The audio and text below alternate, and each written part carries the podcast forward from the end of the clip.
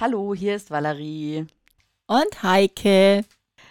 Du Heike, ich hätte mal eine Frage. Frag halt. Was ist für dich eine Reportage? Ja, eine Reportage ist natürlich schon die hohe Kunst im Journalismus. Es ist eine sehr lebendige Erzählform. Sie nimmt die Zuhörer, Zuschauer oder Leserinnen und Leser mit. Sie sollen sich dabei so fühlen, als wären sie wirklich in der Geschichte drin, als wären sie mit dabei. Es ist eine sehr komplexe Weise, eine Geschichte zu erzählen. Es stellt eine hohe Anforderung an die Journalisten, weil sie sehr, sehr viel recherchieren müssen im Vorfeld. Sie wollen möglichst alle Aspekte abdecken, also das Für und das Wider einer Situation oder eines Ereignisses oder einer Entwicklung auch vor allen Dingen. Was sich entwickelt, ist oftmals auch untermauert mit Zahlen, mit irgendwelchen Werten, mit Erfahrungen. Im Großen und Ganzen soll sie aber sehr lebendig und unterhaltsam auch sein. Soll natürlich jede Geschichte soll die Konsumenten fesseln, aber bei der Reportage ist es noch wichtiger, weil sie eben auch einfach länger ist. Also ich weiß nicht, wie es dir geht, aber bei uns in den Tageszeitungen, da gibt es überhaupt keine Reportagen. Also da steht zwar Reportage drüber, aber wenn du das dann liest, dann ist es halt, keine Ahnung, Hintergrundbericht oder ein Feature oder sowas, ja. Also was komplett anderes. Und ich stehe gerade vor der Herausforderung, ich bin nämlich kurz vor meiner Abschlussprüfung, ich darf eine Reportage schreiben. Und das, was du alles gerade aufgezählt hast, ja, die Königsdisziplin des Journalismus. Also ehrlicherweise muss ich sagen, schwierig.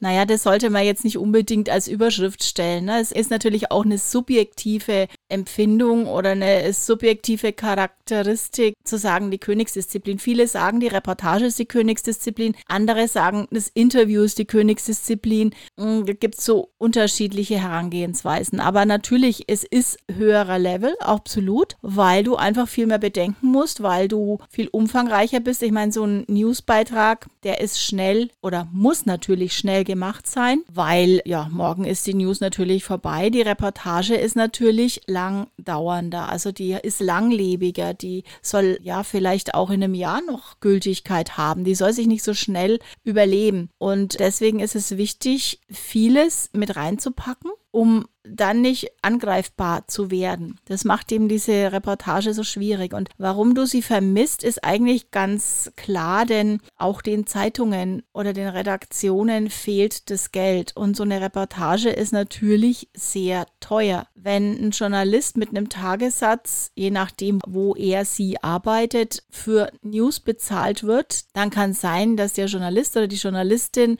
an einem Tag mehrere Newsbeiträge fertig macht kommt immer darauf an, für was es gemacht wird. Wenn eine Reportage ansteht, dann ist es die Frage, wie lang brauche ich dafür? Das kann eine Reportage sein, die ist in einem Monat fertig. Das kann sein, wenn es kurz ist und kompakt, kann sein, dass es in einer Woche fertig ist. Es kann aber auch mal sein, dass es ein Jahr dauert. Also wenn wir an die 37 Grad Reportage im ZDF denken, da war letzte Woche gerade eine Reportage, da waren die Journalisten ein Jahr dran, um dieses Thema zu begleiten, um es kompakt abzudecken und um auch alle Facetten mit aufzunehmen. Und in der Zeit kann kann der Journalist oder die Journalistin ja nichts anderes machen. Das heißt, es braucht eine ganz andere Bezahlstrategie dahinter. Da kann ich jetzt nicht sagen, das wird nach Sendeminute bezahlt oder nach Zeile bezahlt, sondern da muss ich den Zeitaufwand noch mit einrechnen. Und das ist halt was, da muss man gut kalkulieren, ob man sich in der heutigen Zeit als Verlag oder als Medienanstalt das leisten kann. Aber findest du nicht, dass man das sich leisten muss? Weil ich meine, News, die kriege ich äh, von Google News kostenlos reingespült. Das Argument für eine Tageszeitung, das ist jetzt ein anderes Thema. Wir kommen weg von unserem Thema. Aber trotzdem möchte ich das kurz mal sagen. Ich möchte sagen, das macht doch Journalismus aus. Also das ist doch genau die Essenz. Genau das ist doch wichtig. Also alles andere kann ich mir über alles Mögliche zusammensuchen im Netz. Aber lokale Reportagen, deswegen müssten doch eigentlich Leute die Tageszeitung kaufen, weil sie wissen, da kriege ich Geschichten erzählt. Geld. Ja, aber sie tun es ja nicht. Aber das ist doch bescheuert. Aber da können ja die Verlage nichts dafür. Also die Leute kaufen es nicht, meinst du deswegen? Ja, natürlich, die kaufen es nicht, weil sie so wie du argumentierst, sich alles, was sie wissen wollen, woanders herholen im Netz. Und da ist jetzt natürlich der Konkurrenzfaktor sehr, sehr hoch. Aber wir kämen da jetzt wirklich zu tief. Das Fass möchte ich jetzt eigentlich gar nicht aufmachen, weil es auch nicht unbedingt zu unserem Format Follows Story passt, sondern da geht es dann auch viel drum um Verifizierung, um wer liefert, wer ist seriös, wo kriege ich seriösen Journalismus. Natürlich spuckt mir Google alles Mögliche aus, aber ist es verifiziert? Sind es Fake News? Wer steckt dahinter? Und das ist so ein ganz anderes Thema. Also wir wollen mal einfach zurück zu deiner Reportage. Da ist es ja so, da ist jetzt das Format vorgegeben. Passt eigentlich auch nicht zu unserem Podcast-Thema, ja, weil es heißt ja Format Follow Story. Aber so ist es jetzt und ich soll also eine Reportage schreiben. Ja, vorgegeben, ganz klar. Du hast natürlich im Rahmen deines Studiums Vorgaben, die dir sagen, dass du für jedes Format mal was gemacht haben musst, dass du eine Aufgabe lösen musst, um einfach auch zu wissen, wie jedes Format funktioniert. Und das ist einfach ganz legitim und hat in dem Fall mit unserem Thema insofern schon was zu tun, denn erstmal muss ich ja lernen, wie jedes Format funktioniert, um im Nachhinein dann entscheiden zu können, passt die Geschichte, die ich jetzt gerade vermitteln möchte, in das Format, das ich mir vorstelle oder welches Format passt denn jetzt gerade am besten zu der Geschichte, die ich erzählen möchte. Also insofern wird da schon wieder ein Schuh draus, denn wenn du nicht weißt, wie es funktioniert, kannst du es ja auch nicht entscheiden. Deshalb ist, wenn ich jetzt mal in den in einen ganz anderen Bereich gehe, das ist jetzt der Bereich Journalismus, aber wenn ich jetzt mal in den Social Media Bereich gehe, deswegen habe ich Instagram so sehr gefeiert, weil du in diesem einen Netzwerk erstmal lernen musstest, die diversen Formate zu bedienen. Und wenn du Instagram beherrscht hast mit all seinen Formaten, dann konntest du auch ganz einfach oder kannst du nach wie vor ganz einfach in den anderen Netzwerken deine Geschichten erzählen und entscheiden, wie erzähle ich es am besten und wie kommt meine Geschichte am besten zur Geltung. Ich denke mal, du hast die Aufgabenstellung bekommen, eine Reportage zu schreiben. In dem Fall geht es ja auch ums Schreiben. Und dann hast du dir überlegt, welches Thema könnte ich nehmen? Dann hast du sicherlich ein paar Themen zur Auswahl gehabt, oder? Wie war das? Ich habe von Anfang an eigentlich, ich weiß gar nicht mehr, ich wollte ursprünglich über den Rettungsdienst schreiben weil der mir in der äh, Corona-Zeit viel zu kurz gekommen ist. Alle haben immer über die überlasteten Notfallaufnahmen gesprochen und über die überlasteten Krankenhäuser, aber dass halt der Patient erstmal von A nach B transportiert werden muss, bevor überhaupt irgendjemand in irgendeine Notlage, weil zu viele Patienten gerät, das wurde irgendwie vergessen in der Berichterstattung. Jetzt ist es natürlich so, dass ich, da muss ich dann auch mitfahren, ja, und ich habe das dann für eine andere Prüfung genutzt, für die Recherchewerkstatt, weil ich muss so vollumfänglich recherchieren, du hast es ja schon angesprochen, dass ich auch mit Patienten sprechen muss. Und ehrlicherweise muss ich sagen, dass ich das für mich persönlich schwierig finde. Also ich kann nicht zu einem kranken Menschen gehen und sagen, erzählen Sie mir mal von Ihrer Fahrt mit dem Krankenwagen. Das ist ja bescheuert. Und dann müsste ich auch mit Ärzten sprechen und dies und jenes. Ja, dann erzählen die mir wieder über die Überlastung der Krankenhäuser. Ist auch schon so passiert. Also habe ich gesagt, ich brauche ein einfacheres Thema für mich ein zugänglicheres Thema.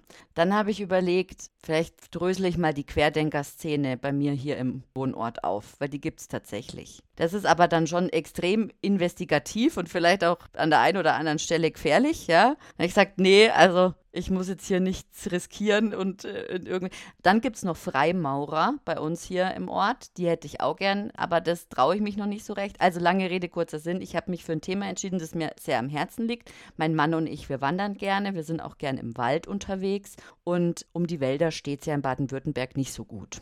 Also 42 Prozent sind sehr beschädigt. Ja, wir haben Trockenheit, wir haben einen Borkenkäfer und ich habe für eine andere Prüfung auch schon mit dem Revierförster gesprochen und ein Porträt über ihn geschrieben.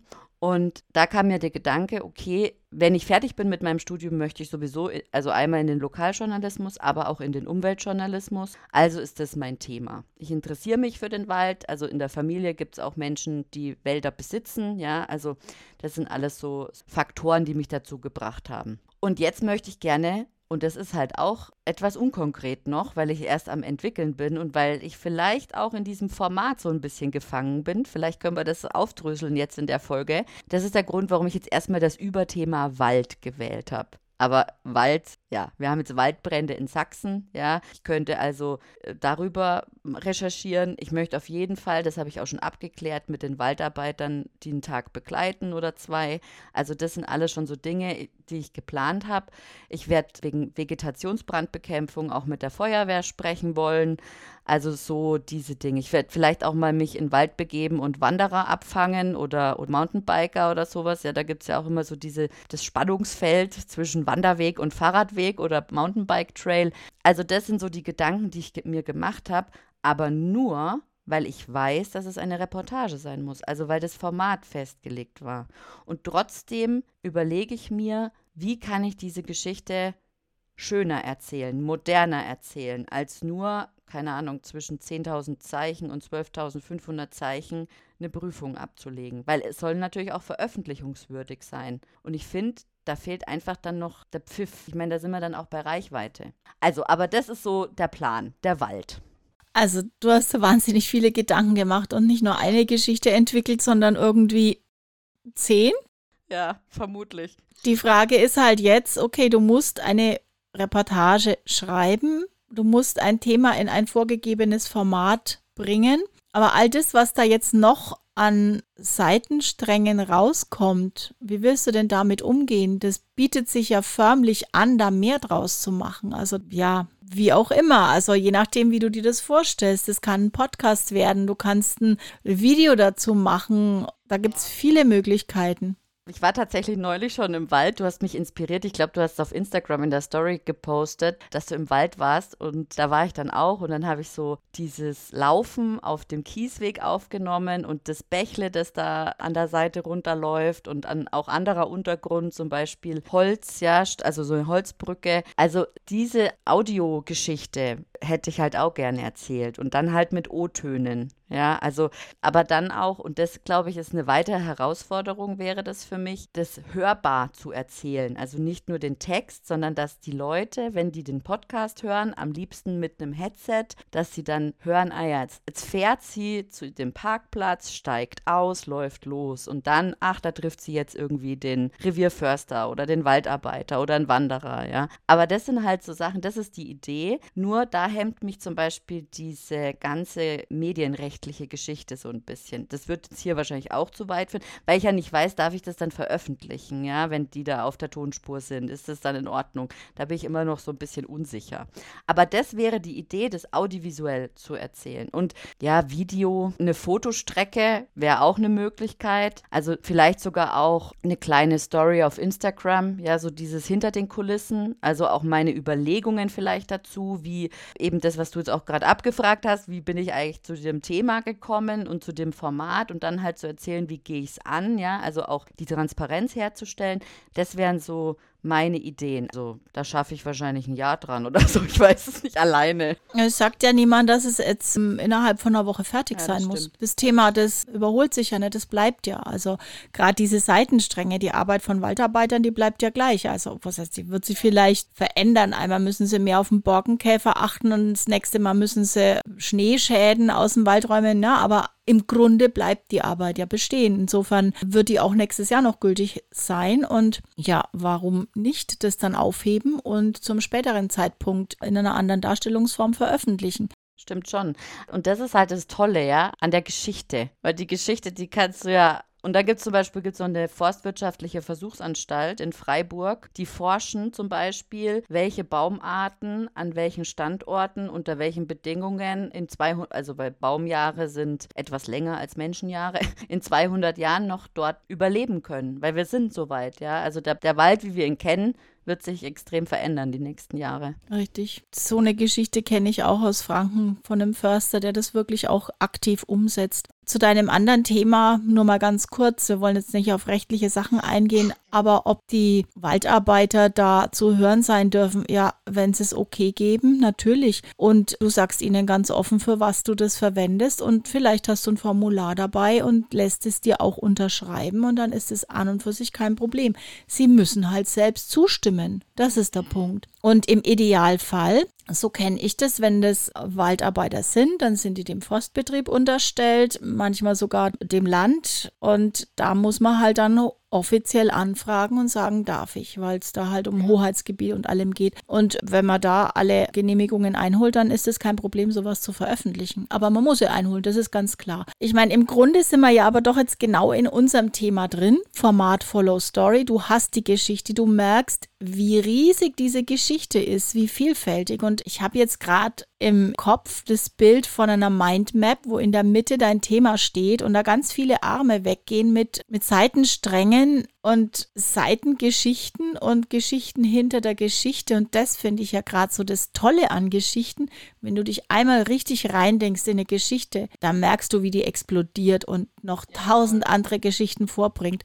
Und so geht es immer weiter. Und im Idealfall machst du dir so eine Mindmap und dann merkst du beim Aufschreiben schon relativ spontan, denke ich mal. Also ich bin so ein spontan, mir kommt das dann immer gleich so vors Auge. Vielleicht musst du ein bisschen mehr nachdenken, das wird sich ergeben, aber normalerweise kommt dann relativ schnell, wie sie am besten erzählt wird. Und wenn du sagst, du gehst durch den Wald, hast deine Geschichte im Kopf und nimmst spontan schon mal ähm, Atmo auf, dann weißt du doch eigentlich schon, dass die Geschichte am besten im Audio erzählt ist. Für dich. Es kann sein, dass der Nächste kommt und sagt, naja, ich bin eigentlich eingefleischter YouTuber. Ohne Film geht es bei mir gar nicht. Dann gibt ja. es auch einen richtig coolen Film. Gibt aber auch eine schöne geschriebene Reportage. Vielleicht aber auch unter einem ganz anderen Schwerpunkt, denn so eine Reportage sollte sich auch nicht zu sehr verfransen. Ja, genau. Das ist die Gefahr. Dieser Gefahr sehe ich mich schon ausgesetzt, weil ich nämlich eben diese ganzen Gedanken, während du jetzt da so erzählt hast, habe ich gedacht, Jäger. Jäger muss ich auch fragen. Also weißt du, das multipliziert sich ja. Das ist äh, Wahnsinn, wirklich. Deshalb ist es wichtig, dass es rauskommt aus dem Kopf und visualisiert wird. Also entweder eine Mindmap, eine digitale oder einfach ein Stück Papier und aufschreiben. Das muss einfach auf Papier und dann merkst du erst, okay, und für meine Abschlussarbeit bleibe ich an dem Strang. Ich lasse mich nicht ablenken von Jäger, Waldarbeiter, sonst was. Ich bleibe an dem Strang, den ich erzählen möchte. Für die Reportage ich sehe das so wie aus der Vogelperspektive. Also ich bin jetzt hier im Landkreis Lörrach, dann bin ich im Land Baden-Württemberg, dann bin ich in Deutschland, dann bin ich in Europa, dann bin ich auf der ganzen Welt. Also das kann man ja auch noch hochziehen, ja. Und das ist ja auch die Gefahr. Wie weit? Und dann ist natürlich das Medium, ja, wo wird es veröffentlicht? Also ich habe mich auf eine Tageszeitung festgelegt, im Moment noch. Vielleicht komme ich auch auf was anderes. Da ist auch dann die Gefahr groß, dass ich mich verhaspel in diesem ganzen. Ich stelle mir das dann auch wirklich vor, dass ich das sprachlich auch so umsetze, dass der Leser sieht, okay, Landkreis Lörrach, Baden-Württemberg, Deutschland, Europa, so, ja. Also ich habe es eigentlich schon im Kopf, aber ja. Ja, ich muss einen Strang aussuchen, ich weiß. Richtig, und der Strang, der sollte aber auch auf den Ebenen, die du gerade geschildert hast, sich auf eine festlegen. Denn es gilt ja auch immer die Regel, je näher uns ein Erlebnis oder eine Begebenheit ist, desto eher gucke ich drauf. Und wenn ich die Zeitung aufschlag oder die Online-Ausgabe der Zeitung aufrufe und ich sehe meinen Ort in der Überschrift mit drin, dann schaue ich da eher hin, als wie wenn da steht Welt, Europa. Ja, das ist im nächsten Schritt. Wenn ich mich für ein Europa-Thema interessiere, gibt es ja jetzt auch genügend. Sicherlich schaut man da schon auch hin, aber je näher es ist, das ist das Beispiel, das ich in meiner Ausbildung bekommen habe, war das Schiffsunglück irgendwo im Indischen Golf. Ja, okay, blätter mal weiter. Bei dem Schiffsunglück sind zwei Überlebende und die kommen aus meiner Stadt. Ah, jetzt schaue ich es mir an, das Thema. Und insofern ist es wichtig, dass du dann da auch definierst, wie gesagt, wo, um dann die richtige Sprache zu treffen. Deine Grundgeschichte bleibt aber gleich und die war zuerst da. Das ist so, ja, stimmt. Erst die Geschichte. Erst die Geschichte, genau. Und dann schauen wir, wie entwickelt sie sich. Und demnach wird auch klar, wo ist das Format, wo es reinpasst. Jetzt höre ich natürlich schon einige Aufschreie, die sagen, naja, aber die Realität ist ja anders. Die Realität ist, ich bin in einer Redaktion und da gibt es eine Vorgabe und in die muss ich jetzt meine Geschichte pressen. Ja, natürlich, so ist es schon. Über das, was wir sprechen, ist der Idealfall. Erst die Geschichte, dann das Format. Und das resultiert auch daraus, dass wir jetzt eine wahnsinnige Formatvielfalt haben, die wir bedienen können. Und es gibt eigentlich keine Redaktion mehr, die sich nur noch auf ein einziges Format beschränkt. Das heißt, in der Regel hat jede Redaktion noch eine anhängende Online-Seite oder ein soziales Netzwerk, das es sich einbringt.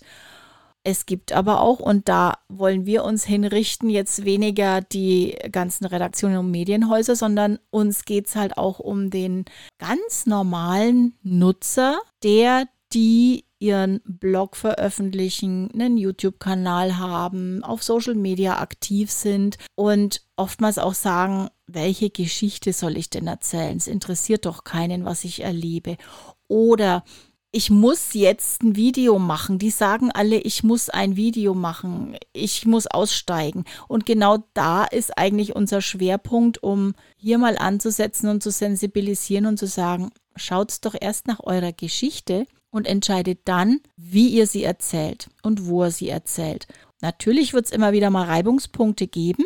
Das aber ist ein Thema für unsere nächste Episode. Wir würden uns freuen, wenn ihr wieder reinhört bei Format Follows Story. Und uns auch eure Meinungen mitteilt, per Sprachnachricht über Enka zum Beispiel, ganz einfach. Und ihr findet mich auf Twitter und Instagram unter meinem Namen Valerie Wagner und dich, Heike. Ja, bei mir, wenn ihr Miss Mobile sucht, dann findet ihr mich auch überall. Auf Webseite, Instagram, Facebook, LinkedIn, überall. Nicht überall, aber an vielen Stellen. Bis bald. Tschüss.